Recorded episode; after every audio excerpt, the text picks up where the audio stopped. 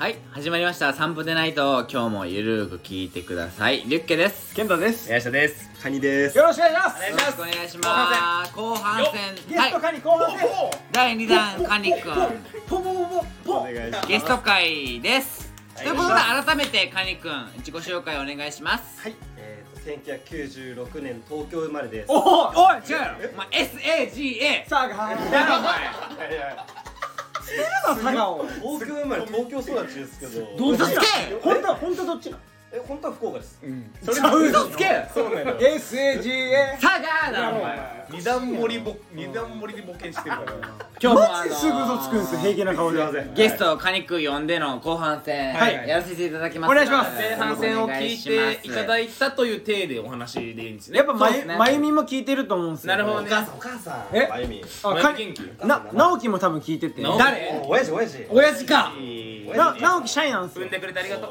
ありがとうございます。ありがとうございます。なんやそれ。船乗りね船乗り。まあまあまあまあ言うてますけど。直樹あれですよゴールドロジャーの船言うてますけど言うてるのに。何してる見つけたんか。ワンピース。おい。長い長いすいませんみんな酔ってるんでカニ君だけが酔ってません。まあということでねあの前半戦ね。嘘でしょ。カニ酔ってないやろ今いやいや。でまあまあこれ酔いですよいやいや本当。日なぜカニ君が酔ってないかっていうとん。え実はカニ君。谷君？カニく谷君来てる。んカニくんやわ五人目。やわらちゃんの旦那？来んじゃねええ？絶対3元巨人。いやいやそうそうオリックス。なぜかっていうとやっぱカニ君実はこのはいラジオバリ聞いてくれたらしいです。あ本当そうあでねバリ聞いてくれてる？めちゃくちゃあーいわゆるヘビーヘビーリスナあそそうですで実は。全部聞いた上で今日参加したらそうっていうね。まあ相一応当なねリハーサルを重ね今日読んでるんで。ーそうね。真面目やな。ゲストっていう連絡が来てからもうもうもう勉強しよう。ん。準備面やねやっぱ。うでも寝る前のもう睡眠導入剤として使おうと思ってたら、うん。もうもう寝る寸前でもうなんかまた面白いピークが来てまたケラケラでまた起きちゃう。その繰り返しで寝れない。嬉しいね。嬉しい。いや本当嬉しいですね。まあ。もしかして新玉ねぎさん？おやばい。ネーム新玉ねぎさん。中二病大好きさん。あれどっち？綺麗綺麗さん？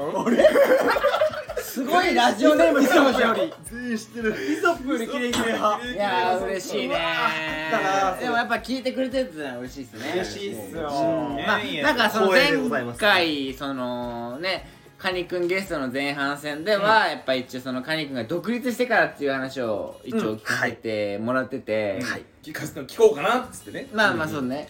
ちょっとこの続きを。そうそうなんですよ。いやなんか俺さ実は最近結構まあ仕事でガチでカニ君結構はいはいはい。仕事依頼させてもらって、うん。ありがとうございます。この2か月ぐらいでねまあまあ一緒に仕事したんですけどまあその時にいろいろそのアシスタント時代の話とか聞いてて、うん。はいでさっきのねアシスタント時代面白い話聞いてたけど、結局19年までアシスタントをして、で鳥貴族で泣いて、うん。独立まあ独立卒業 卒業してもうしたわけでで泣いて。で独立する卒業でしょ一回そうですね。ね。もう卒業？鳥貴族で卒業か。まあ卒業という名の飛んだでしょ。まあまあ要するに。やめた。円満ねまあ逃げたというかやめたというか。鶏 が逃げました。何は逃げました。価値あるドローみたいなことでしょ？ポケモンでいう逃げるのボタンを押しましたああ一番いいじゃん。全然いいんだけど。そうですででまあナイスコナイス交換をいやナイス効果はいいんだけど。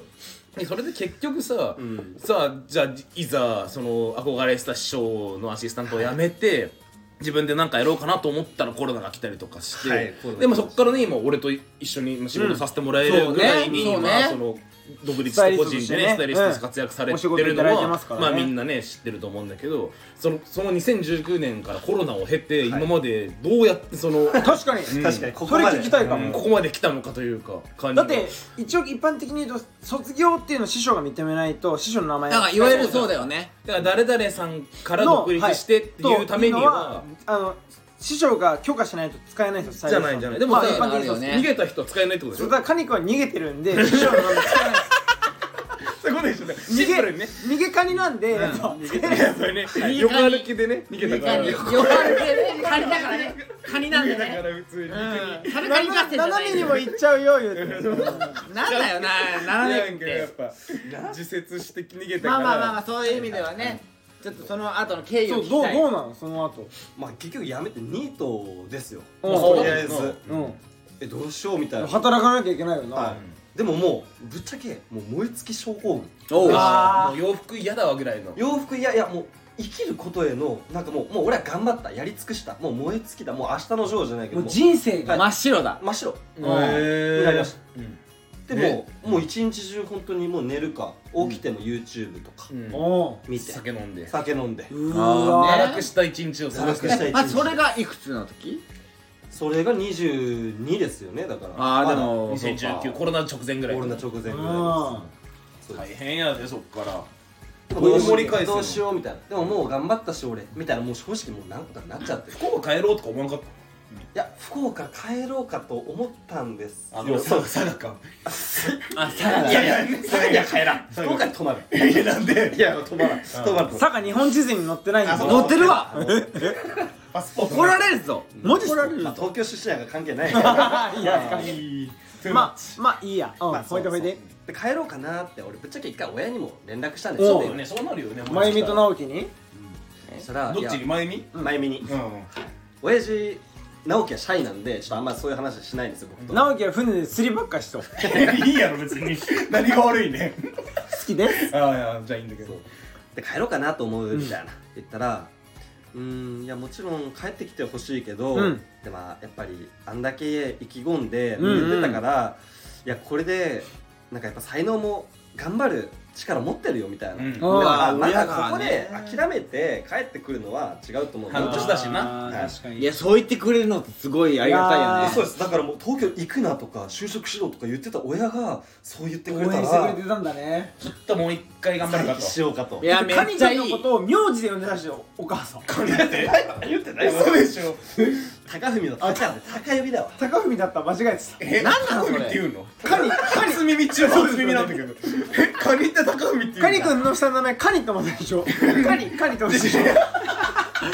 カニカニ。カニと思ってない。実は高文なんですよ。カニ君の下の名前。高文なんだ。興味がなかった。高文顔じゃないじゃないですか。まあ確かにそれは言われますけど、モンジロー顔でしょ。おかしい。けどそれもおかしい。カニモンジローだったらカニモンジローおかしいけどな。カニモンジローめっちゃいい。まあモンジローが言うんだったらもうすぐあんまりね。モンジローで進めるな。おいでモンジローはさ。いやいや違う違う違う高文あ、はい。た高文はその真由美にさ、うん。まあ、言われたわけじゃない？はい。どう思ったの？いやだからもやべえもう後に戻れねえみたいな。う、うん。じゃあもうやるわ。もうちょっと頑張ってみるわ。ああじゃあもうそうね。うん。帰りたいけど。待って。グリーン流れてます今。あーしん。あーしんさー流れてますうんうんほいでほいで。ほいでほいで。まあ後付けですねそう聞こえます。でもまあとりあえずそこからまあどうしようかなと思って、うん。でもまあとりあえずじゃあバイトするか、うん。とうん。まあ駅の警備。をまずやり始めたんです古着屋じゃなく。古着屋じゃない。古着屋じゃない。いやだからもう服はもう嫌なんです。駅の駅の警備っていうのはホームにいる人ホームにいる警備。あの危ないですよ触ってください下がってください。洋服で頑張ろうじゃないんだ。いや一回離れたからだったら。もう離れて。てかもう洋服で生きようってこの時点思ってないです、へ選択肢から消してました。なるほど。で？で離れてください離れてバイトなんだ。バイトでした離れてくださある意味服から離れてください。い車間距離取ってください。距離。ねちゃんと取ってました僕。あーねでどうしようかなって。まあとりあえずバイトしながらん。やってました、うん。したらまあでも本当それが長かったんですよねその期間が。も何年くらい？う1年。あでも長いね。そんな洋しましたしましたしました。マジか。もうあじゃ1年はもうマジで離れじゃあもうおじさんまあ失礼ですけどおじさんとかと一緒に働いてたってことだ。そうですあじやゃあ夜勤とかなんでもうおじさんんと一緒に寝たりとかして。うわちゃんと洋服から離れたんだね。マジで離れましあ俺ちょっと23か月かと思ってた。ちゃんと離れたんだ1年たも。もうそうです。ああでもそれが良かったのかもねじゃあね。でその期間に筋トレにはまりはまって。出た。何何何何？出た出た出た。初耳初耳。これ俺も分かるわ。いいですか、うん。いやカニ君突突然「けどさうん。俺今筋トレしてるんですよ」ってん言って写真送った時に、僕ハルクかと思うぐらい大マッチな嘘でしょ。大マッチョカニが現れたんですよ。へえ。もう今でこそ細いじゃないですか、うん。もう腕がもうなもう40センチぐらい。いやないないないマジではない。4じゃないけど。俺カニのさシャドーボクシング見たことあるからね。あの時にそれやってた。あいやあの時はハルクのパンチです。大振りじゃんなるほどねめちゃくちゃ大盛りじゃん。見たやつもハルク結構俊敏リスナーさん知らないと思うけどマーベルにマーベルっていうのがあってハルクってあの緑の大きな筋肉ある人いる。カニ君あのモデルだったんですよ。嘘つけ。嘘つけ。あの？時カニ君み緑であのかあその緑あの後に気づくその時カビカビが生えてたんでみたいな。カニ君緑だったんですそうだよな。完全にカビ生えてるやつだよな。清潔感はずっとあるわ。めちゃくちゃマッチョで。ももうなんかねでもねそうだよね。の飲み行った時に「あ手させません」ってことでなんか変な瓶取り出してた錠剤おいおい。大錠剤飲み始めて。これ筋肉に効くんですよそそういっぱい食うためにエビオス飲んで胃腸を和らげてっていうことまでやって死ぬほど飯も食ってたし当時あの三茶に佐藤っていうラーメン屋さんがあっあってたねあったね。佐藤にめっちゃ通ってなんで？もうめっちゃ食べるんですよ。筋肉のために。怖っすごかったよねあの時。でも僕そうそう身長170ぐらいで結局体重が今60ぐらいなんですけど、その時は75ぐらい、へだからもう本当にそれも筋肉でうん。やってたんです、相当マッチなんでしたかそれまあエネルギーが今までアシスタントの時のエネルギーが全部筋トレにいったってことそうそうそうです、ブロリーみたいな顔体して170センチって言うけど実は169でしょ？逆です70.2です。僕ああいいねいいね。僕と一緒だ。はい。違うお前は169だろ。162です。小さい。なんでそれ170って言おうとした162ちっちゃい。嘘やんほいでほいで。これで。うん。えっとどこでしたっけ今？えーと筋トレ始めた。筋トレ始めた、でもう1年ぐらい結局ジムずっと通ってたんですけど。エニタイムフィットですエニタイね。ムフィットネスおー。ああね。でもまあちょっと三軒茶屋店です。あそこね。話長くなる。から省くんですけど、まあジムを辞めるわけです僕1年後。あんだけハマる。なやめんの好きやな。違うよまあ補足逃げた補足するとそのその期間 YouTuber とかいろいろ見てプロテインとかバーンでプロタンとかうん。いろんなあの筋肉系 YouTuber カニ君追追ってました。はい。でバーって見てカニ君突然モテに走ったんですよ。おおやっぱマッチョすぎたらモテないと。あなるほどなるほでどなるほど。本当にとんでもないぐらいマッチョだったんですよ。もうブロリーです。ブロリー。ブロリー。本当にそのレベル。ブロリーわかるないわかるよないもちろんドラゴンボールのブロリー。いるん。ですよそん。ない目が真っ白であの時カニ君目も真っ白だった。し筋肉ももりもり。もういかれとるやん。決まっとるやん。髪の毛も蛍光緑キュンってないないない。会うたびにカニ君からキュインキュインキュインって音が音が すごいじゃん。うん。スーパーサイヤ人じゃん。すっごい聞こえてて。伝説の？口で言ってんのかなカニ君の体から聞こえるんだよ。ガチじゃん。あこの人マジでスーパーサイヤ人なんだと思いましたもん。何回死に目にあったでちょっと距離を置きました。はい怖いから。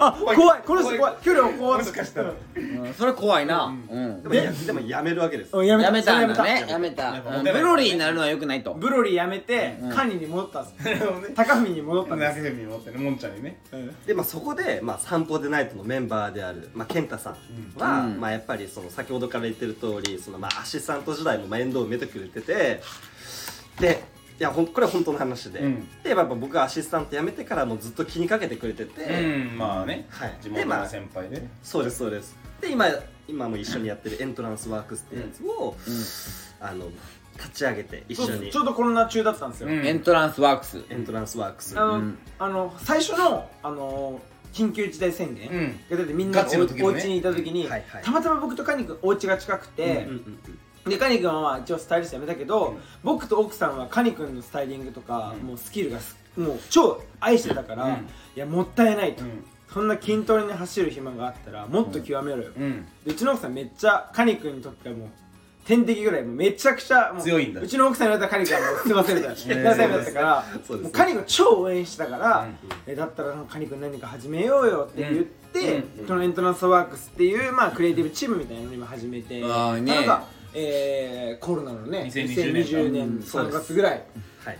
でそこからカニ君と近くのガストで、うん。えー毎週のようにね打ち合わせしてはなんか新しいことしないっつって、まあ、いろんなことをやって。最近そのエントランスワークスではどういう仕事してるの？えー、カニ君は最近全然参加させれてないんですけど。ダメじゃん。おいいやいや。えーなんかそういうのもやっぱ担当がスタイリングとかまあまあ忙しくなってるからね。ディレクションなんで今僕たちはクリエイ、えー、とグラフィックデザインとかいろんなことさせてもらってるんですけど、うんでももともとカニ君と一緒に始めたものであるしここもねもちろんカニ君のためにいろカニ君のためにっていうかカニ君と一緒にいろんなことをしたいと思ってるしそうだから俺さそれ知ってたからカニ君に仕事振るとき健太に聞そう。聞いたのよ。皆さんはカニ君がエントランスワークスの所属事務所だと思ったまあまあ確かに。だからカニ君にこの仕事振りたいんだけどいいそうね。ってそうすごい僕に、でもちろんそれは OK ですってなったけどそうなんかいやっぱりクリエイターってあのコロナの時って、うん。みんなお家にいて、うん。仕事が一斉に止まったじゃないですか、うんやっぱあの時ってみんな不安だった。不安だったよ、うん。マジで。そうねいろいろね。めっちゃ考えたよね。まあみんなそうだと思うけど。でいや僕もカニ君もやっぱ現場に行かないと仕事ができない仕事だったんで、うん。はいうん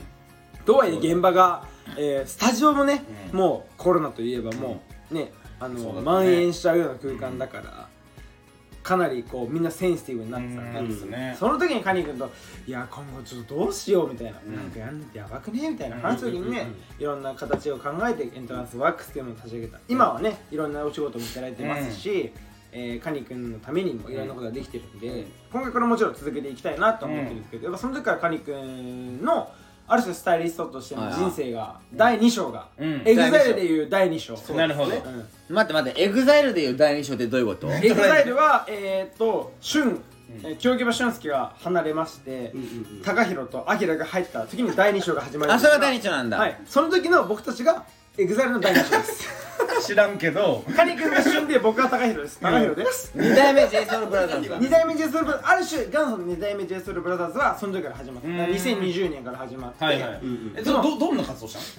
でも最初でやっぱお互いにもう僕は何もできない中。センスながらいろんな仕事がいただいてたんですけどカニ君はやっぱり師匠の名前を使えないので。だしニート明けじゃん。そう、んなんかどうやっ逃げた逃げた逃げたてスタイリングのお仕事をいただくかってやっぱ彼はもう超動き、いろんな界隈という界隈。まあ界隈と言います。と東京でいうといろんなコミュニティに顔を出して、ね。うん。えーいろんな人脈をつあるもんねカニ君作りながうん。ら頑張っていろんなとこからお仕事をいただいて、そこで足りない部分はエントランスワックスとしてちょっとその作品撮りというかいろんな形をやりつつ。でもやっぱカニ君のスキルというかセンスは僕絶対一番かっこいいと思ってたから、もうこの人が、うん、なんだろう。同世代ないしは、まあ、近い年代では一番イケてるスタイリストだと僕は思ってたから超応援もしていたし全部スタイリングのオファーをいただくとカニ君に全部言ってたから、僕は、うんそうだったね。もちろん今もそうだけど。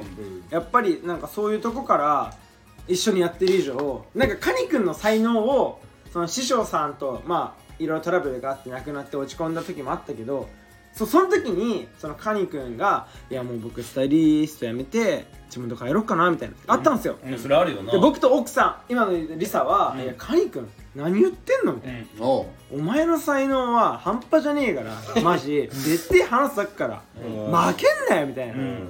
飯なんだ僕ら食わしてやるよみたいな、はいはいはいおう。いや本当に言ってもらい本ました当にそうだった。でその時にってなって、まあ、とにかく頑張るみたいな。家賃だけ払えば東京入れんだからって言って、カニ君はそこでね土方したり、はいはい。日雇い行ったり、はい。もういろんなことをねアルバイトしながらとにかくお金を作るために頑張って、うん。今でこそこうやっていろんな人に愛されて増えーいろんなスタイリングのお仕事もらってますけど本当に頑張ってました。うーんなるほどね。それが今のリスナーできんのって話。なるほど。今の若いやつできんのって話。なるほどね。結局大事なのはここ。おじさんやファなッションだから。急になんかテンションすごいな。おバリお前じさんやんか。ま まあまあまあ夢があるんだったら逃げちゃダメだし。若いとか若くない。関係ない。マジ関係ない。マジで気持ちいい。うん若い子でもできるカニ君はスタイリストとして成功したいと思って師匠さんの背中を追いいろんなことがあってドロップアウトしたけれども諦めそうになってきましたけど人に恵まれて今のカニ君がいるから。そうだね。でそのカニ君に恵まれてるクラさんもきっといると思うし。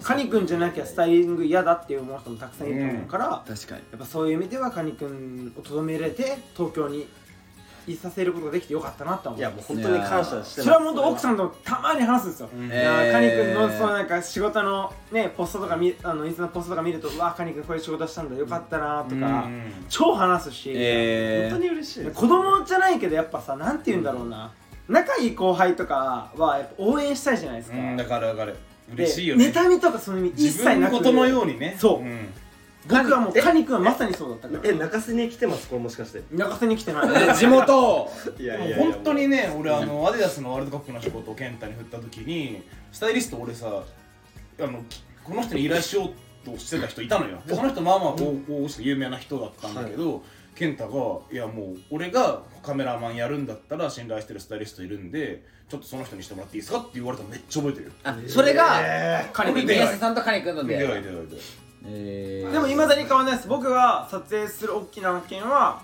カニ君。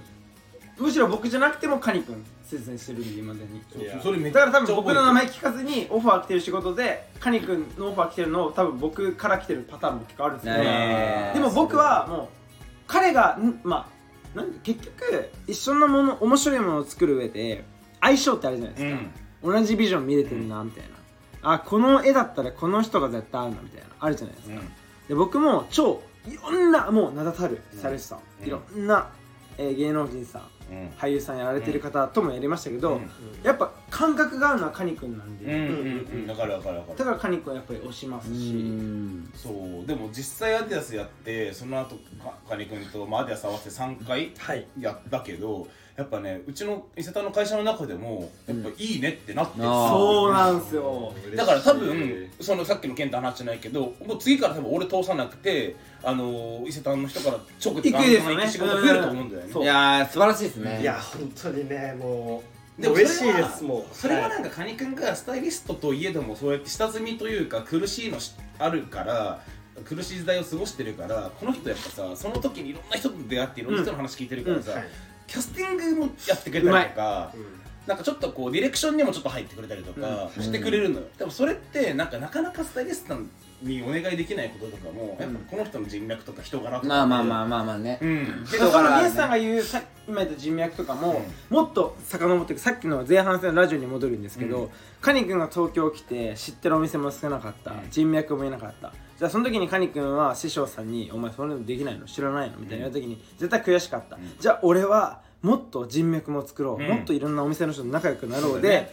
いろんなお店でお買い物もするんですよ、うん。でリースって借りるだけですけど、うん。そこでお金を彼は落としてるんですよ、はいはいはいはい。お金を落とすことによって 商品も借りれるんですよ。金君言ってたね。だしね。そう覚えられるしね。そ今じゃあそこまでして商品借りてるスタイリストがいるかっていないんですよ。なるほどね。彼はしっかり人と人だから借りる以上自分もそこに何かを落として落とすというかお金を払って、えー商品をいただく、まあ敬意を表するってことだよねうん。そこを彼はしっかりできてるからこそお店にも信頼されていて東京の、ね、名だたるお店から商品を借りる。だって誰しもが服貸してくださいって借りるわけじゃないですか。らうん。うんうん。ちゃんとそこのプロセスを自分なりに考えて、うん。そこは絶対師匠に教わってないんで、うん。自分の中であここで商品を借りるんだったらあこういうふうにお金を払ってある程度こことの関係性を築かないとここの商品は借りれないなっていうのをカニ君なりに考えてやってるわけじゃないですか、うんはい。じゃあい全員がスタイリストとしての全員がそうやれてるかって絶対そうじゃないし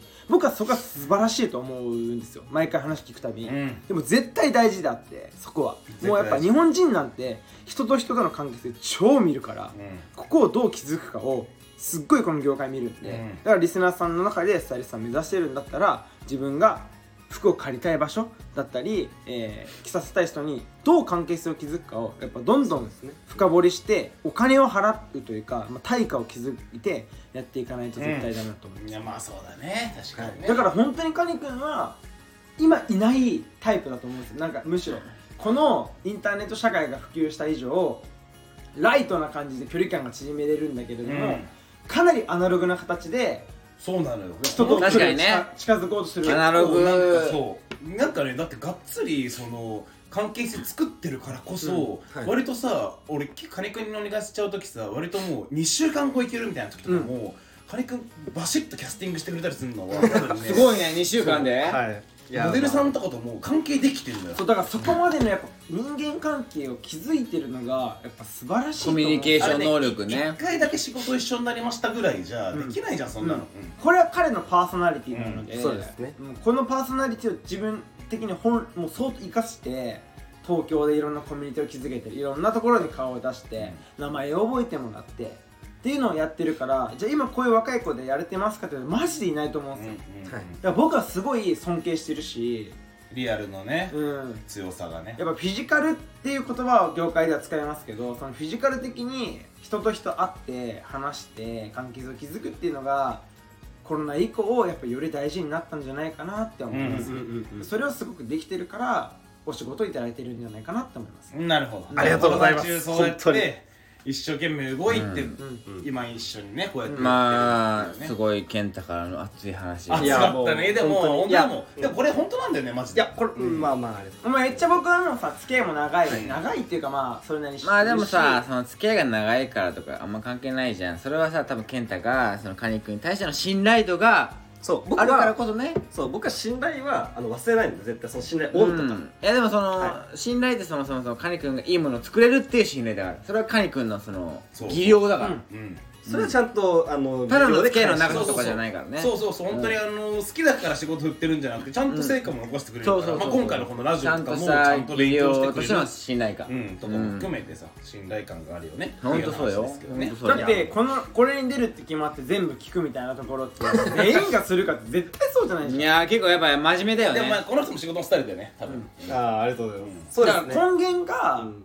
まずは仕事する以上調べて、うんどこに貢献できるかっていうのを自分の中で考える、はい。それってもう社会人でも超大事だと思うんですよ僕。カニ君の中で、あスタイリストを独立して、はい。まあそのいろんな人と仕事するわけじゃないですか。はい。あ僕スタイリストやっててよかったなっていうか一番その初回とかでもいいんですけど、うん。幸福度を感じた瞬間のエピソードってあります？いやもうだからエピソードっていうか、うんまあ、遡ればあるとは思うんですけどぶっちゃけこういう瞬間だったりしてああね。やっぱりそれはうん。そうなんですよ。なんか結局もうもちろん依頼があってじゃあその依頼があってそのクライアント先が結局利益とかが上がんないと、こっちもまあいいビジュアルを作っただけじゃ満足できないっていうか、うんうんうん。はい、うんうんそこはちゃんとその先は見据えてます。ちゃんとクライアントとウィンウィンになれるようにこちらちゃんとお金をもらいました。で仕事をやりました、じゃあクライアントにじゃあいいビジュアル提供できました。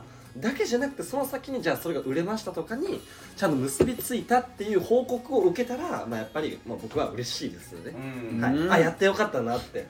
そういうなんか依頼してよかったっていう声が一番僕は幸せです。まあこんなふうにまあ言うてますけど。前編後編スタイリストカニみたいな感じで語ってますけど、すごいじゃん今日。実はすごいよ健太。人間的にケンタすごいよ今。実はめちゃくちゃカニ君って面白くてそうなんですよね。やっぱそれをうん。リスナーさんないしはカニ君のファン大学生時代うん。からカニ君のこと知ってます、うん。いろんな人今回聞いてるかもしれないそうですね。だったらもっとカニ君の人間的な部分この散歩でナイトでうん。散歩しながらやっぱ聞いてほしい、ね。あの今まではちょっとそのカニ君の仕事というスタイリストという部分で聞いてきましたけどもやっぱり散歩でないってっていうのはそうですよね。リュッ人間を掘り下げていくところですから。俺らなんかそのね俺らがプライベートというか仕事外の部分でね掘り下げていくのが僕らのラジオなんで。俺らが優秀なスタイリストさんってだけで呼びますかって話ですよ。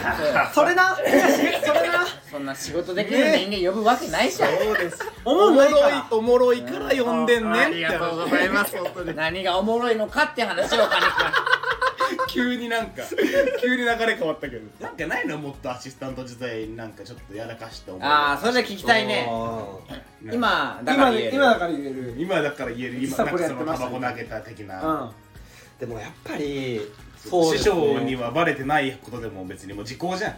そうですね、もう、まあ、言っちゃうんですけどバレてないこと。いやバレてまあバレてバレてなくてもいい。そうですね。まあなんかやっぱり今トレンドとかって トレンド。トレンド？トレンド？おうおうおう。やっぱりリスナーさんの方々も、うん。その今ファッションで、うん。やっぱスタイリストが、まあ、今ゲストで来てる。じゃあもうどういうのが来るかとか知りたいとかやっぱ思ってると思うんですよ、トレンドね。トレンドとかが、うんうんうんなんか、やっぱそういう話になる。あなんか来てんだっけレターが。ああのカニ君素晴らしい。あのね今ちょうどその同じような話題のレターが届いてるんで。ということでこの一回このカニ君の話一回聞いた方がめっちゃおもろいです。あオッケーオッケー。じゃあそれじゃあその後つなその後つなぎましょう、はいはいうんその前目まあ師匠に、うんトレンドとかわかんのタイトルトレンドの話。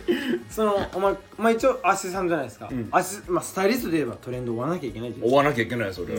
カニはわかんのと。うん。トレンドわかんのってことうん。カニ君なりに考えました、うん。お願いします、うん。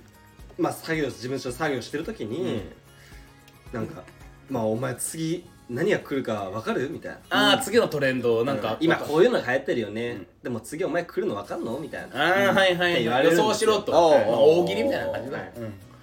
でうーんまあ今はこうなんでまあこうとかですね。みたいな。まあ違う違う。みたいなあ違う違う。違う違う違う ん。や全然全然違うと。話にならんと。言われてああそんな違うんだ。そんな違うかみたいなちょっと恥ずかしさもありつつ、あそうなんですか？みたいな、えー、でもえちょっとまあお言葉ですけど逆にみたいな、ちょっと。わかるわかる。何聞きたくなるよね。何が来るんですか？って。だからお前に教えるわけねえだろバカ ずるいね。めちゃくちゃ聞きたい雰囲気出しててカニ君来たら「教えるわけねえだろバカ野郎」ってて。もうあの振りは絶対に自分が言いたい。なるほどね。どやりたいからおもろくない言われたと思ったんです僕いやでもそうなるでしょ。あそっかそっか。お前わかるか？わかるか？いやわかんないですよ。何来るんですか？いや次はな。そうそう次なるよね来るんだよ普通。とうん。わ確かに確かにかるわかるわかるわかるわかる。わかるえ教えがバラバラ教えるわけねえだろわかるわ。わかるわ。早くえー、みたいな。あすごいわかる。なほどね。ということまあ、まあまあそういう感じなんだろうね。教えないというかね。そうまあまあ肌で感じろと、はいはいはい。俺と一緒についてきて。っなるほどなるほどなるほど。て言われました、みたいなもんってこと？これもじゃああのおしゃれさんとつながりあじゃそうですね。あのえ一応あのそういう流れで言わせていただきますけど一応レターをねいただいてるんでうん。まあせっかくゲストが来てるんで。これはなんか、うん。あのいつもね聞いてるやつ、スタイリストのカニくんがいるからせっかくだからね。せっかくだからこれはもう一番ベストだなと思ったんで、ちょっと読ませていただきますね。はい。はい、えー、ペンネームおしゃれさんとつながりたい、あうん、あなるほどね。僕よくよく聞くハッシュタグ。ハッシュタグですよ。フィルター越しの世界ですよ、これ多分ね、はい。あえてのね。えー、初めてレターを送らせていただきます。ありがとうございます。ありがとうございます。僕も女性のタンクトップだけのスタイリングは本当にこれがおしゃれなのかと街で見かけるたびに思います。ああこの間話したやつね。うん。タンクトップだけってどうなんっていう、ね、そうですね。タンクトップやキャミソールが高級な商品だったら今は何を着ているのだろうと考えましたが答えが出ませんでした、うん、うん皆さんは次は何だと思いますか？おしゃれねえだろこれ 正解いわけねえだろ正解ですこれが聞きたかったということでですね。まあ。いいことですけど教えてあはいげてください、はいはいまああの次は何が来るのかと。何が来る？タンクトップえそれもあれかな女性のスタイリングとかなのかな？多分そうなの。いや多分男性も含めこの多分あのリスナーさんというか投稿者さんは男性なんでいわゆるまあ男女含めなのかもしれないですけどまあ女性あでも女性って言ってるんでね。女性のタンクトップだけのスタイリングがどうかと思うってことでも僕ははそれはえカニ君はさどう思う？あの最近というかまあもちろんさ地球が暑いのはもう大前提で分かるんだけどさなんかな夏の女性のおしゃれがさあの要はタンクトップのさ、はい。要はリーブしかりさ、なんかあれでおしゃれを測るみたいなとこあるじゃない？うんうんうんでそれに対してさパンツ合わせたりとか、はいはい。まあしてると、うん。で要はそのねこのリブのタンクトップいいですよって、はい。GU ユニクロ、うん。まあ、豆とユニクロのやつとかさ、うん。あこれ最高ですみたいな。あれっておしゃれだと思う？っ僕は、まあ、おしゃれていうかさ、あれがおしゃれってなったら終わりじゃない？ファッションって。まあそうですね。じゃあじゃあタンクトップがトップス着てます、うん。うんタンクトップだけですトップス。じゃあ他は何なのってところです。まあ、まあ、そうだよね。スタイルとか言うと。まあじゃあとはい。じゃあなるほどね。じゃあトップスはタンクトップって決まってるっていうさ、い。ルックも、まあ、あるわけ。あブランドによってありますよね例えばね、はい。その時にスタイリストとしてはどうするかどうすんの？でもそのブランドのあれをおしゃれにするには。そのブランドのコンセプトにもよりますよね。えタンクトップの？ブランドってこと？ブランディング？ははい、じゃあそれをストリートなのか、まあ、カジュアル系なのかモードなのかで全然スタイリング、まあ、合わせる、じゃあ例えボばロエベのはい。タンクトップはい。を、うん。えーじゃあ銀座マガジンうん。可愛くスタイリングしてください。じゃあでロエベのタンクトップがいやいやこれ H&M と変わんないじゃんみたいなタンクトップするじゃん、はい。じゃあこれ何合わせる？銀座？うん。でモデルさんはもちろん、えー、綺麗です。はい。似合います何合わせるあもちろんカラーとか白ででも。すタンクトップ白。いや白？多分そうじゃなくて俺が 俺が分かんない。ますけどはい。えなんかもうちょっとそのタンクトップを集合にするんだったら俺が例えばなんかタンクトップ協会の会長でタンクトップ協会？そんなのあんの？タンクトップやないよ。うん。仮にね仮にね。仮に仮に。でタンクトップを流行らせたいっうんていう依頼でタンクトップでルック撮ってって言ったらどうやってタンクトップをおしゃれなアイテムとしてスタイリングしますかっていうのがいいんじゃなんか。ないなんかロエルとか銀とかなしで、先ほどのおしゃれさんとつながりたいうん。さんのはい。方の意見で、まあ、例えばタンクトップ1枚のルックも取ります、うん。はい、やっぱ暑いんで地球温暖化で、うん。うん。でそれとは別にまあもちろんスタイリングを提案しないといけないっていう、まあ、案件だと思うんですけどそうなると。ってなったら、えー、と上に、まあ、まあもちろんシャツとか、うん。まあ、普通に当たり前みんな考えるような。でもタンクトップってやっぱりなんかエッジが効いてて僕はいいなと思ってて、あの角度とかあのまあじゃあ肌が見えてますっていうのがまあストロングポイント、ってなったらじゃあ肌が見えてるっていうのを生かしたいんで僕は上にまあ、うん、シースルーとかのまあ透け感があって、うんうんだからよく透け感があるトップスとかが店舗に並んでて、うん。これどうやって着んのって思いません、うんうんある。あれって結局タンクトップとかで、まあ、インナーの肌とかを見せて、うん。隠すとまあ、それありきうん。だと思う。だからタンクトップオンリーっていうのはちょっと僕はどうなのかなってはまあちょまあ思いますけど、うん。やっぱそうだよデイリねーな着方で言うとね。はい。なるほどね。でもやっぱ結局それってなんか僕が思うにはコロナになって健康意識が高まったじゃない、高まったね。そうやっぱそれに付随してる部分超あると思っていて、はい。要は、うん。いやいつからあのスタイリングで表参道歩けるようになったかって絶対コロナ以降だと僕は思っていてコロナの前はうん。タンクトップキャミソールの状態まあパンツはねハイブランドかもしれないけれども、うん。うんそれで表参道青山歩けましたかって言ったら絶対そうじゃないじゃないですか、うん。はい。でもやっぱあれを歩けるようになったっていうのはやっぱ海外セレブリティしかり、うん。ああいう人たちのスタイリングが絶対的に影響いしてるな。やそれ本当そう思いではます僕はすごい思うし、じゃあう嫌いではないですよ。別に。でもおしゃれかって言われたらおしゃれではないじゃないですか、確かにね。うん。なるほなんかなんかそのいわゆる要はがね。ラフというか、うん。ラフな格好がおしゃれって言われてるのはうん。うーんって僕はすごい思っちゃう、はいはい。いやでも本当いにや僕も思う。健太が言うようにそのまあコロナも経て今みんなが YouTube だったり Instagram をよく見るようになった時代でやっぱ日本人は大体海外のセレブモデルをはい。ベースにフうん。ァッション考えるじゃない、うん。そうなった時にタンクトップとか、うんそういうねノースリーブってなるじゃないですか、うんうんうんうん。でもなんか確かになんかそうそうそうそうそう俺なんか伊勢丹いてめっちゃ思うのは俺入社した時、うん。伊勢丹にサンダルで来る男の人っていなかったマジで、マジでいなかった、うん。うん。いや気合い入れてきますよスニーカーとかですらちょっといやおっと。たまにたまにぐらいだったらマジでこれう今考えたら嘘だと思うんだけど。面白い。やでも僕もマジで。何年前ですかでもそれは。俺だからもう11年ぐらい前、うん。い2014やある10もうわかるっていうわかるわかる年の。すごい前ね2013年。1314かな、時って本当に、まあ、スニーカーはまあまだしも、ん。そのサンダルで百貨店デパートに来る人ってマジでいなかったの、うん。今普通にテバキーンビルケンみたいな人ウでーフォスウーフォスとかで普通に伊勢丹にお客さん来るから、なんかいわゆる市民権じゃんあれって。市民サンダルで、なんかでもお金を持ってる人じゃないとなんかダメな感じはありますけどね。いやでもだでもさ普通にさそのウーフォスとかいわゆるリカバリーサンダルもそうだしビルケンもそうだし B さんもそうだけどで別にデパートにあ行くことも別にファッションに今なんならちょっとなっててもしかしたらポパイとかのね、あれもあるかもしれないけどなんかそれぐらい10年でさえ常識が変わるから、はい。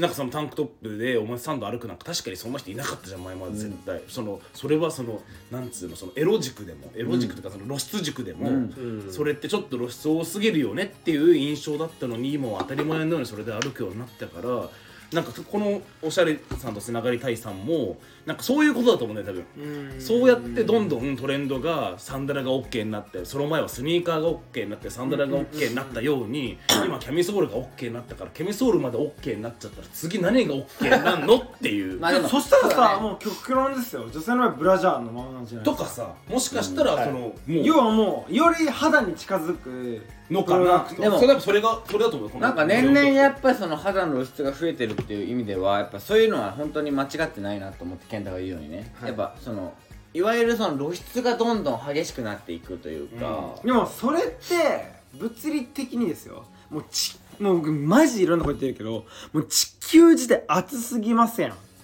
？37度東京でいくら吸っ37度ても乳首出さないやろ？うん。うん。でもそれはもちろんまあえーいろんなものの法的なことも含まれてますけど、まあ前も僕このラジオで言いましたけれども岸辺露伴のような男もへそ出して歩きたいと、うん。ある暑すぎるんで、なのにちょっとダメじゃないですか、うん。じゃあダメってわけじゃないけどな。でも嫌で嫌でしょ？まあまあゲイっぽくなっちゃうよね、ファッシでョンとして。もやっぱ暑すぎることが先行して要は髪キャミとか、えーああいうタンクトップが流行っているのか。もしくはいやあっちのがエロくない？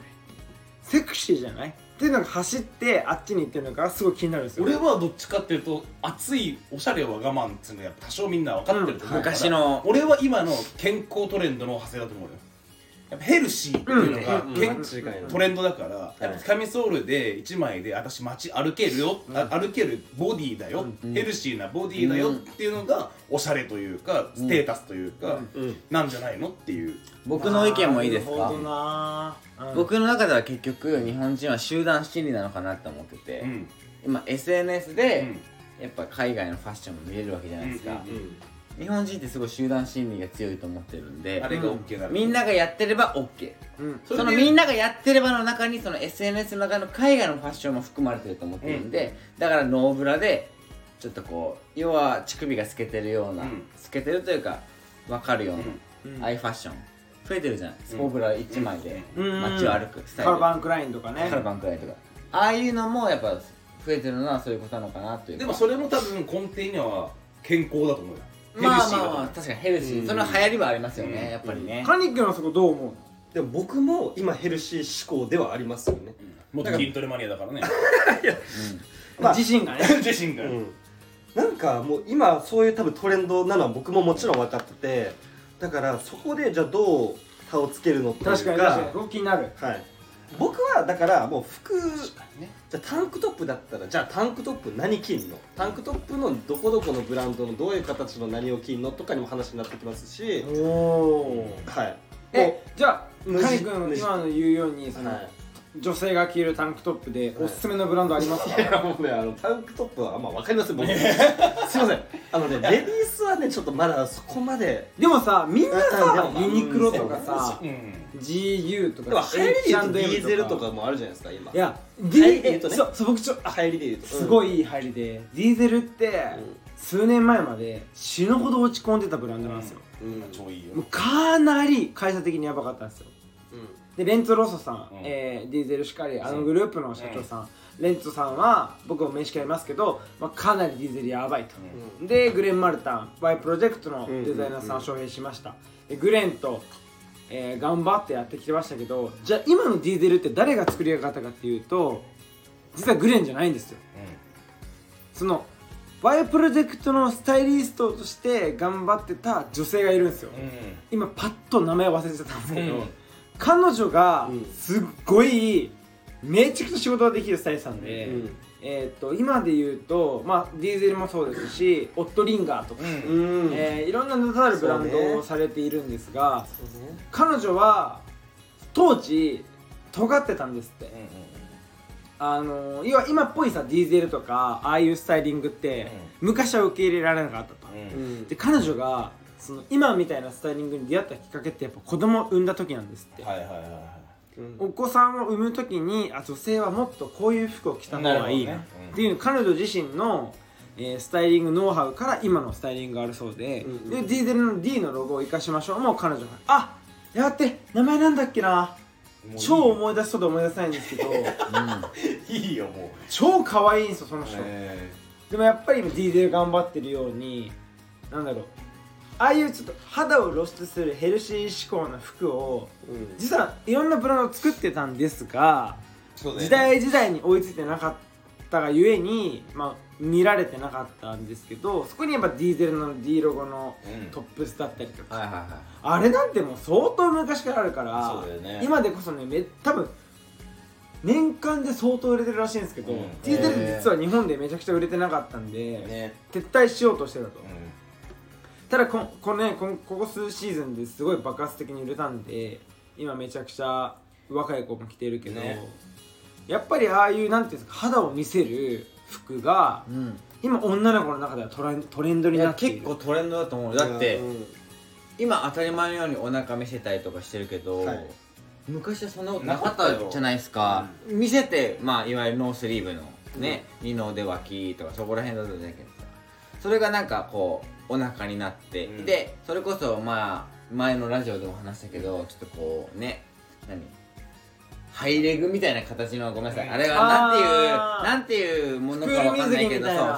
ちょっとこうはいいや聞きました聞きました僕。あるじゃん。今すごい流行ってるじゃん。あのー結構ああいうタイプの形のものが。だからすごい結構こうノースキンというかこうスキンを見せる感じはい。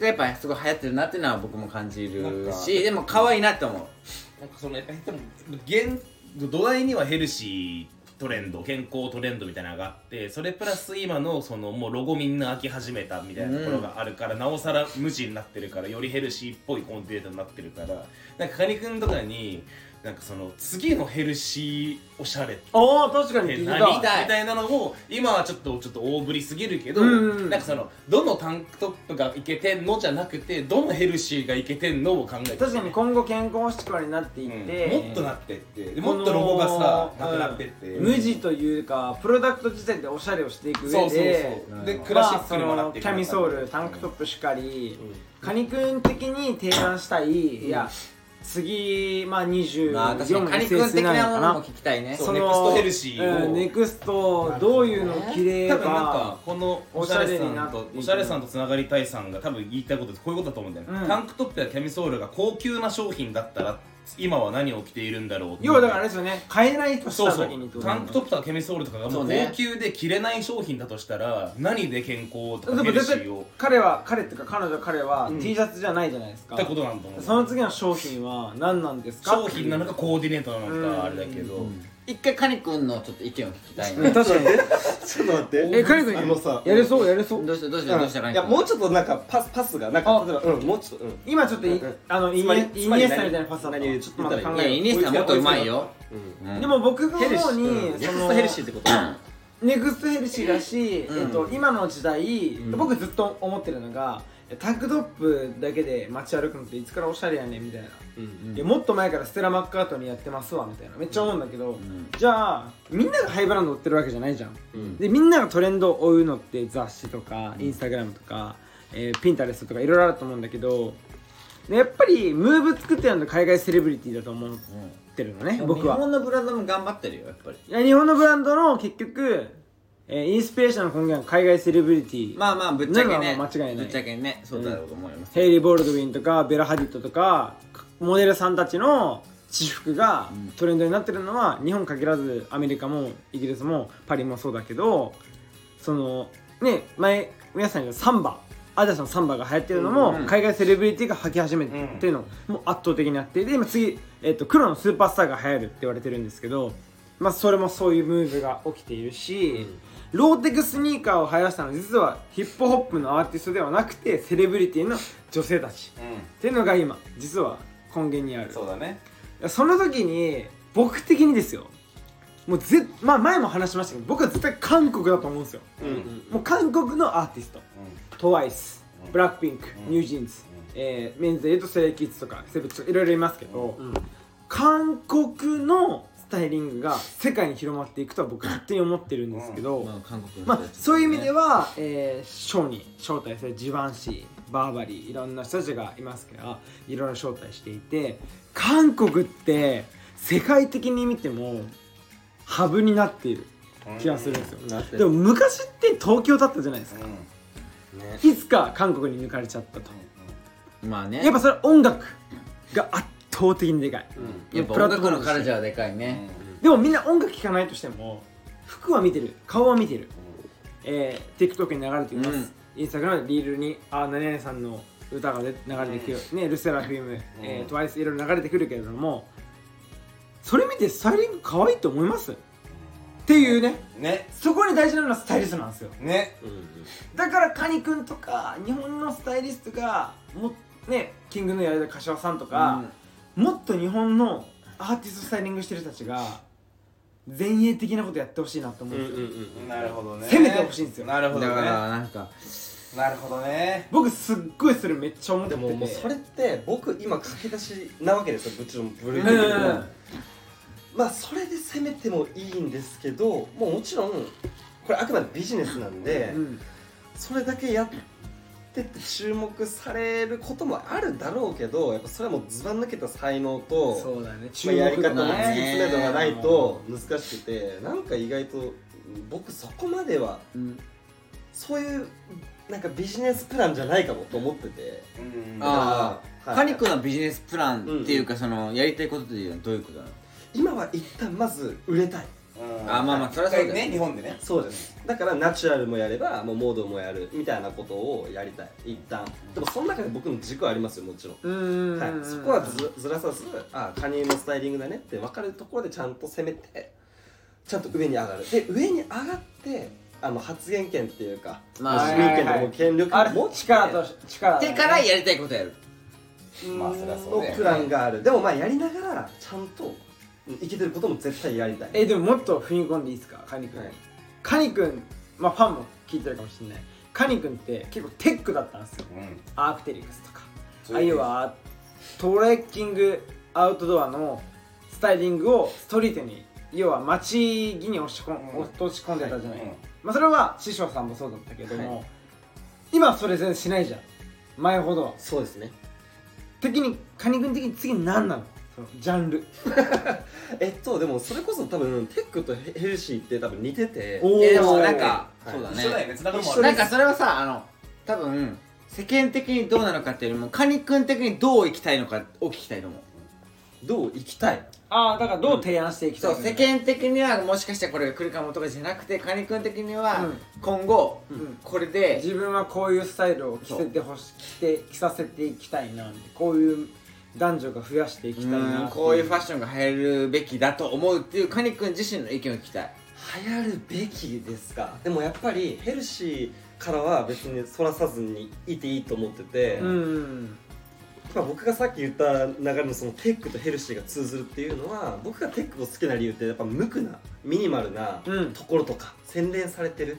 だからヘルシーっていうのも多分柄物っていうよりは無地うん。だと思うんですよねで、まあ、その中でまあ確かに。うんそうですね。機能美的なことが好きってことでしょ？機能美的なものが好きです。だからなんかその無地ティまあ僕無地ティの話の回も聞きましたけど、うん。あれも嬉しい。うん、あそうだよなそうだよなって思いつつやっぱり、うん、だからそのもう物をこだわるかではやっぱ物をこだわれない方々もいるわけじゃないですか。もちろ金的にもうん。普通に、うん。だったらもうえーっとね丈感と質感とかでもう丈感見せていだ。きたいもう丈は本当に今僕が一番気にしてる。いやでも僕もシルエットも丈そう。感大事だよね。僕の中の一番の今の僕の私服ですけどはトップスタイとあのボトムス側のでかい感じ、うんの形が一番今綺麗。のバランスね。はい。エレファントだ。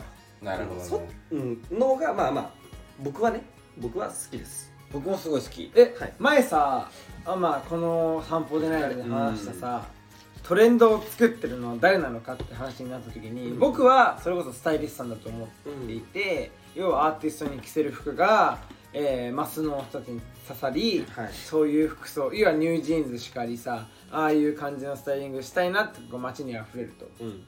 思っていて カニ君的にはどうもそのトレンドを生む人うん。はスタイリストだと思うのかそれとももっと違う人なのかいやトレンドって絶対さうん。毎シーズンどの国にもあるじゃない、うん。はい。流行る商品。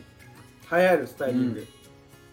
カニ君のようなスタイリストさんたちはどういうふうにそれを感じてるのか。ああなるほどね。だいや難しいよね。でも根本をたどればもちろんスタイリストとかやっぱそれこそさっき言った k p o p アイドルとかになってくるんですけどだからその辺絶対なんか間違えたことをしないでほしいみたいなのは思ってますね。力がない僕からすると。あなるほどでもな僕は一般の僕はさ例えば見る側じゃん。うん。雑誌を。消費者としてね。消費者として。うん。僕は。言わせてもらうけど今後のファッション作るのはスタイリストだと思ってるの。うん。だからまあ実際世の中ではあの k p o p アイドルとかなんかその人たちが着たものを着るっていうマス層ではそうじゃん。でも本当にファッションが好きな人間としてはいわゆるさまあカニ君が影響を受けたグラインドだったりとかそういうファッション雑誌でめちゃくちゃかっこいいスタイリングをしてる今までなかったものをしてるっていう人たちに対して憧れを感じるわけじゃん本当にファッションが好きな人って。でもそれをしてるスタイリストってことでしょ？そう。だからスタイリストが作るべきものだと思う俺は。これからのファッションっていうのは。俺結構さ前も話したけど自然発生派なんだけどさ、うん。で。うん。自然発生のものを具現化してくれるのはスタイリストだと。思う、うん。うん。うんでもやっぱみんなちょっと気分っていうのはあると思うん。だよねもちろんあると思いますよ。だからパリコレでもトレンドが起きるのはみんなパリコレのデザイナーたちがさなんか一緒に飯食ってさ次あれ流行ら流行らせようぜってやってるわけじゃないけど、うん。なんとなくクラシックに行ったり、うん。色もちょっと黒に行ったりアスカラで行ったりとかするのはやっぱ気分じゃん。うん。やっぱ気分っていうのがやっぱ前提にはあってそれをスタイリストとデザイナーが具現化していくっていうのはあるから俺は自然発生派なんだけどトレンドっていうのは。意外と。うん。まあその周期の中で歴史の中のでもそうだと思います。自然自然のを早く汲み取ってもう結局そのスタイリストたちがまあやるっていう。誰が一早くやるかだよね。そうそれを微妙なニュアンスをちゃんと具現化するのはスタイリストだと思うから、うん。大事な仕事だと思う。うんうんうん。だからあのお昼にさ日本で言うとさ「昼なんです」とか見ててさ、今年のこれで主婦の皆さんうんこの色と何々を着れば言ってます。間違いないみたいな。何色の誰がそれ言っとんねんみたいなとこありますよね。いやもう正直言うとなんかもうなんか今年のトレンドカラーはとか、うん。いや結構派ですけどね、うん、マジでそれいや遅いわみたいなのあるよね。うん。いやなんかそういうのじゃないんだ逆に本当にファッションが好きな。世界違うで本当にファッションが好きな人っていわゆるそのテレビの今年のトレンドカラーはこれですって言ってじゃあ例えば今年のトレンドカラーは緑です。うん。なります。あ今年のトレンドカラーは緑なんだ。じゃあ緑で合わせようっていう本当にファッション好きな人って緑で合わせると思う。そんな人いないでしょ。いないでしょ。結局本当にファッション好きな人ってね。本当にファッション好き昼な人いやまあまあ本当にファッション好きな人って結局テレビでこの今のトレンドは緑ですって言ったって言わない合わせないわけじゃん、うん。結局本当にファッション好きな人って自分が好きなファッションを一回筋通してからじゃない、うん。そっから合わせない。でポパイのファッション特集号がうまい感じにいろんなとこで緑使ってたら、おなんか緑なんかなって読者が自分で気づいたかのように見せるようなスタイリングファッションストーリーみたいなのがあるとそれが入るわけよ、うん。いやスタイリストなのそれって。うんうんうん。でもポパイは別に緑が今年のカラーですとは言ってないのよ。でも要所要所でなんか緑が気になるのよ。でもそれはさ打ち合わせてさ「皆さん今回ちょっと一応うちのテーマ緑なんでそうそうそうそう。緑を節々に散りばめてもらっていいですか?」って言って言ってる言ってる。うん。で海外含め含め。スタイリングさせて読者さんが「やっぱ今回結構緑流行ってんな」って思わせたら勝ちっすよね。そうそうそう、うん。でもそれをやってるのがトレンドセッターって言われる人なんですよね。う。ん。スタイリストさんしかりうん。まあそれはスタイリストがやることじゃない、うんうんうんでもそのアイデアの根源が俺は自然発生って言ってるだけでそれを具現化してトレンドにしてるのは浦原さんだと思うよスタイリストさん。を中心とした、だからみんな情報に踊らされてるよって話ですそうそうそうそう、うん。うん。本当はね。だってもう昔ほどトレンドのカラーとかってない気がします、うん。なんか今僕は。世の中に。ね。あのザラとか行くと超わかるのが死ぬほどいろんなカラーって全部余ってるんで、うんうんあトレンドないんだと思いますし。なるほどね。うん。確かに平均して余ってるよね。うん、うんじゃあその点ユニクロはどうだって言われるとユニクロはちそこまでチャレンジしないんないから変なカラー作らないんですよね。そうそうそう、う。んで変だから作ったら変だから余ってるよ。ねそうそうそうそうそう。でそこ多分彼らはバランス取ってるから、やっぱりそういう意味でもファストファッションのブランドを見れば一番いいかなって思ううんんですけど、確かにね。俺も定期的に行くからさと。か、うん。やっぱ市場調査としてはすごい大事大事ですよね。やっぱあのああいうファストファッションって言われるブランド、サラのさセールの時とかおもろいよね。いやもうゴミのように憧れてるもん。マジで。いやあれ結構問題だと思うあんなさすごいねあれは売り場環境でさみんな必死に探してるのもさ、俺おもろいなと思ってて。いや先日あの、うん。みなもちゃんっていう AV 女優がいるんです出た！うん出みなもちゃんの YouTube を、あまあ、たまたま見た時に、まあ、ザラが好きなんですね多分、うん。ザラで結構商品を買い込んで、やべえサイズ感間違えたみたいな、ん。おそらくオンラインで買ったのかな、うん。分かんないけど。で返品したいと、ザラのお姉さんお兄さんってちょっと怖いんすよ。あ本当？あの忙しいのもあり。うん。でうわもう怖い。お姉さんに返品作業お願いしなきゃみたいになった時にその彼女じゃなくてもういろんな人がそう思ってるんじゃないかなと思った時にあ接客って大事なんだなって思いましたそうだよね。うん。接客もそうだしね。まあ。まあ言葉悪いですけどあのレベルの商品ででさえ接客が大事なんだと思いました僕は。ね。だから安ければいいってもんじゃないというか。安くたって良ければ買ってるしあ接客悪かったら買わないんだなとかって思ったし、まあでもね。でもまあそれがザラで買う値段ってことだと思うけどね。うん。サービス料が含まれた値段だからさ。いいつしかザラってすごいん言葉ですけど見下されてるというかさなんかこうちょっとかなり下の方に行きましたよね、実まあ。はめちゃくちゃ売れ売れてるのに。うん。売れてはいますね。うん。まあまあまあ。で事実ではない商品の価値というか接客の価値みたいな。俺はこんなこと言うともしかしたら炎上するかもしれないけど。出た！おザラなんか返品すんだよと思ってるけどねまあまあそれは間違いない。いや本当にそう。すげえわかる。いやそれ含めた値段だからそれサービス料が入った値段だから、サービス料が入ってない服買うんだったら、なん。かやっぱでも自結分構いい人でちゃんとが多いよ試着して買えや。もっと僕炎上するようなこといいですか？お。安い店でクレーム言うなよと思う。いやそうそうだからそういう一緒いにい飲食でもいいじゃないですか。サービス料入ってるから。でいや出てくるの遅いとか。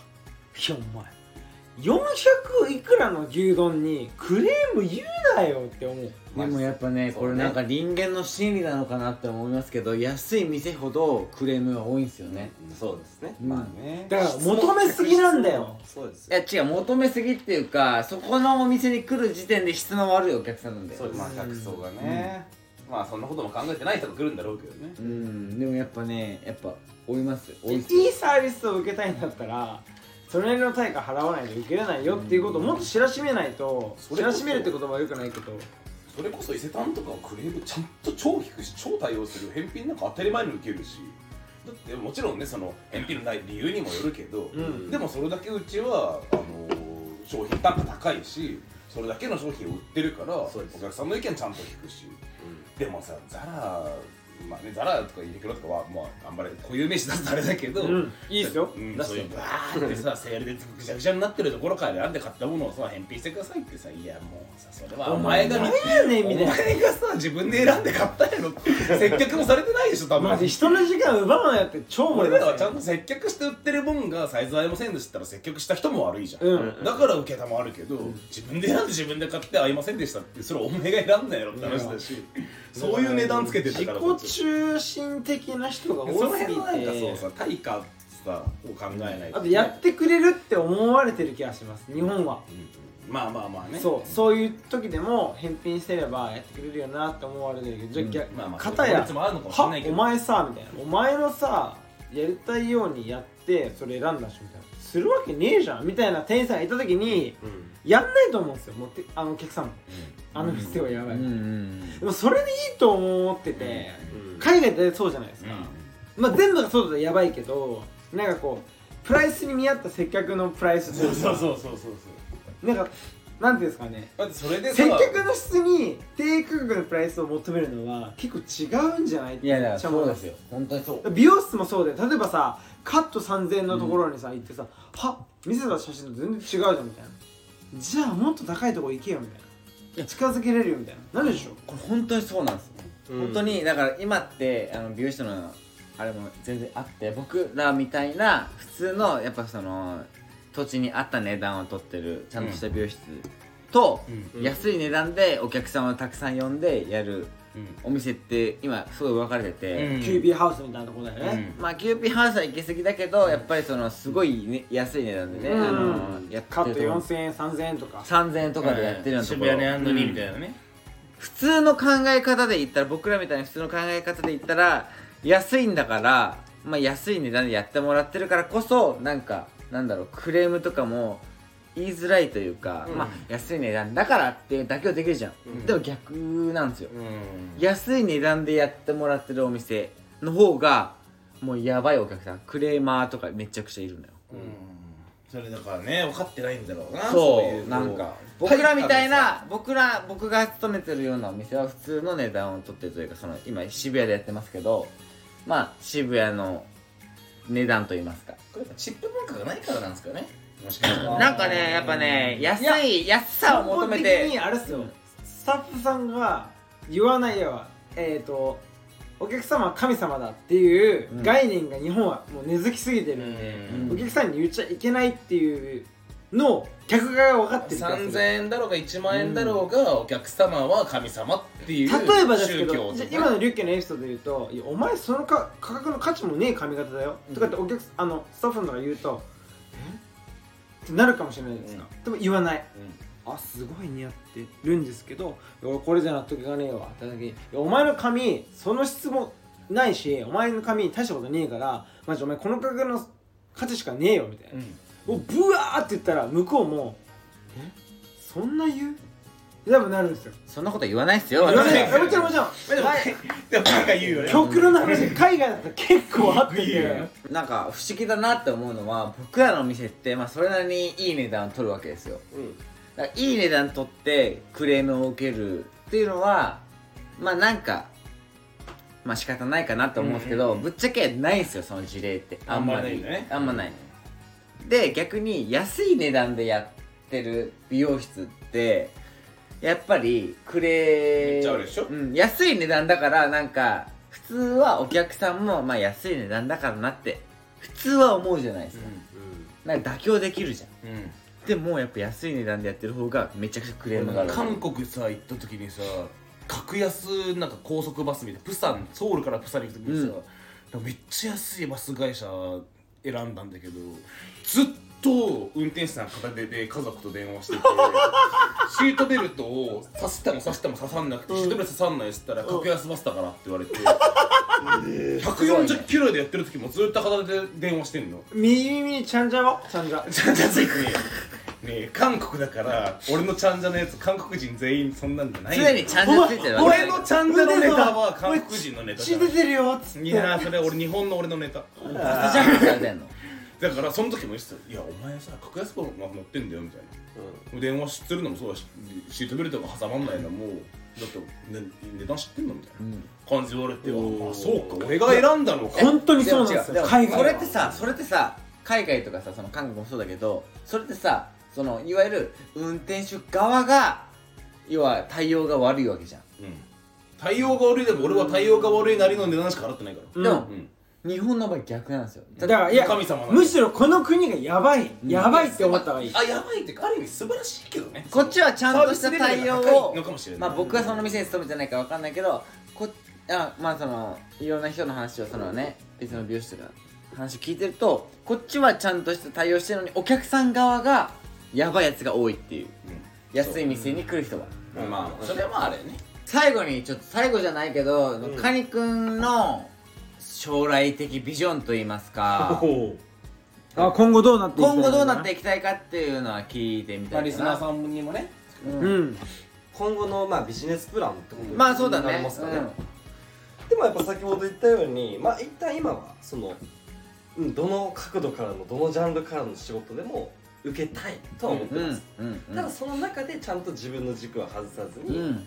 行って、うんそうですね。まあやっぱり僕が師匠について憧れたようにその師匠はやっぱ有名な方なんで、ん。その方は超えたい。はい絶対に僕のスタイリスト人生かけて、うん。はい、で超えた先に先ほど言ったようなパリのコレクションとかミラノのコレクションとか、そこは目指したい。目指したい。となるほど。思ってます。もちろんあっちのブランドでもいいし今うん。もちろん僕が日本で一緒にスタイリング担当させてもらってるブランドと共に成長していきたい。ジェーンやとかね。ジェーンやはいはいはいはいはい。うん僕の夢ですね、うん。はい。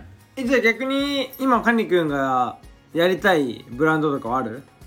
実際このブランドぼ俺がスタイリングすればもっとかっこいいよみたいな。ブランドっていうとあれですけどもう僕のもうパーソナルである、まあ、テックとかやっぱずっとやってたうん。ところ、やっぱゴールドウィンとか。ゴールドウィン。あの辺はもうもちろんやれるゼロ。自信はある。ゼロ。うん。でもでもゴールドウィンの方でもいいです。しプラダとかもやっぱテック紹介しちゃおうかな。あれ？さすが。え嘘嘘嘘。そうだ知ってる？嘘だ。よそうだ知ってんの？